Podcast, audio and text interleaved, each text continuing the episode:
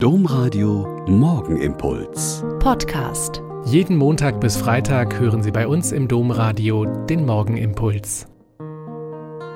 Mit Schwester Katharina. Ich bin Olper Franziskanerin und ich begrüße Sie herzlich zum gemeinsamen Beten.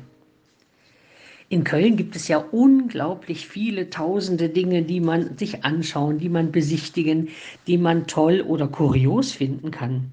Aber haben Sie schon mal die Goldene Kammer besucht? Ja, die gibt es tatsächlich in Köln in der St. Ursula Kirche, die zu den markantesten Kirchen der so kirchenreichen Stadt gehört. Ja klar, könnte man denken, sie ist schließlich der Stadtpatronin der heiligen Ursula geweiht und ihren elf oder elfhundert oder elftausend Gefährtinnen. Eine Vorgängerkirche ist schon aus dem vierten Jahrhundert nach Christus bewiesen. Dass hier in Köln in dieser Kammer die Wände mit tausenden Knochen und Knöchelchen, mit unzähligen Reliquienbüsten verziert sind, ist für uns heutige schon ziemlich makaber. Aber zur Bauzeit der Kirche und der barocken Gestaltung der Kammer war es absolut üblich, auf diese Weise die für Christus gestorbenen Märtyrer zu verehren. Ursula und ihre Gefährtinnen wurden bei ihrer Rückkehr von ihrer Pilgerfahrt aus Rom vor den Toren der Stadt von den Hunden ermordet.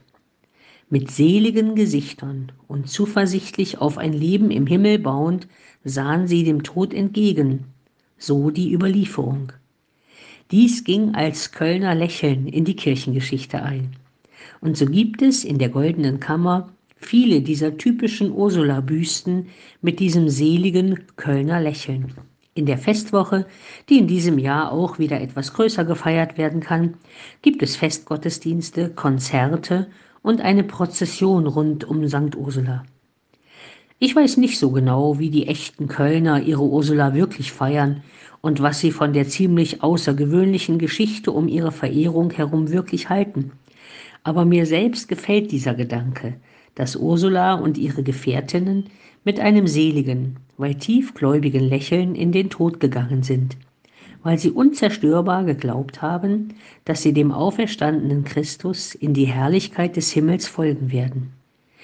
Ich weiß nicht genau, was ihnen heute ein Lächeln aufs Gesicht zaubern wird, und es wird vielleicht auch nicht gleich in die Kirchengeschichte eingehen.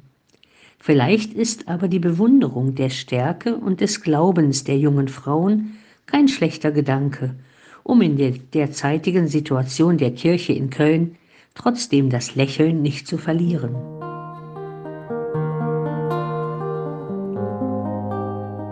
Der Morgenimpuls mit Schwester Katharina, Franziskanerin aus Olpe, jeden Montag bis Freitag um kurz nach sechs im Domradio. Weitere Infos auch zu anderen Podcasts auf domradio.de.